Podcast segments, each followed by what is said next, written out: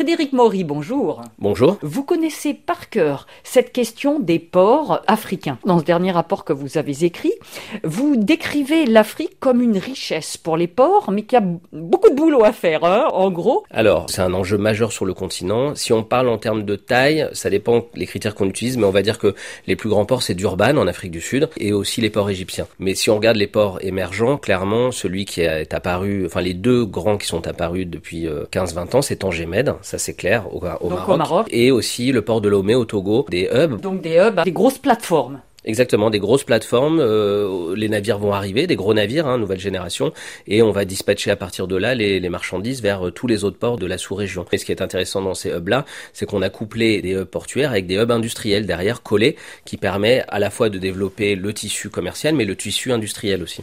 C'est-à-dire de mettre des entreprises tout près des ports, donc tout près de la mer. Tout à fait, des usines. Le Maroc a une stratégie à la fois de développer son port, mais aussi de développer les industries, notamment l'aéronautique et l'automobile. Ce qui est intéressant dans ce rapport, et ce qui est un petit peu contre-intuitif, c'est que vous dites Stop à vouloir tout manger pour un pays, puisque vous conseillez des pays africains. Il vaut mieux pour vous faire des choses euh, plus spécialisées, plus petites au départ, pour pouvoir grandir. Ce qu'a fait la Chine avec un port qui était d'abord un port de pêcheurs, vous le dites dans le rapport, c'est Shenzhen, et qui est devenu une plateforme mondiale euh, ensuite en Chine. Euh, voilà, quelque chose qu'on fait dans le pays ou qu'on transforme et qui permet de construire un, port qui a une vraie utilité et qui ensuite va se développer petit à petit. Ouais, tout à fait. Ce que vous dénigrez dans ce rapport aussi, c'est, eh bien, l'Afrique, on en parle, on dit que ça se développe, mais tant qu'il n'y aura pas des réseaux de voies ferrées, des aéroports tout près des ports, ou des routes même bien faites, eh bien, on n'y arrivera pas. Exactement, donc euh, c'est en effet tout l'enjeu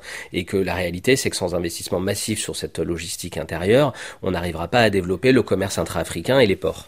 On va relier votre dossier à l'actualité chaude, les attaques en mer Rouge vers l'Érythrée. Est-ce que ces attaques de cargo, de navires, vont faire basculer le trafic vers beaucoup plus de ports africains? Oui, sans doute les ports d'Afrique de l'Est, en effet, très vieux, pas forcément très bien géré. Vous avez le port de Dar es Salaam, par exemple, qui vient d'être concédé à DP World de en Tanzanie? En Tanzanie, tout à fait, qui vient d'être concédé à Dubaï, DP World. Il va y avoir une émergence des ports d'Afrique de l'Est. Frédéric Maury, merci beaucoup. Merci beaucoup.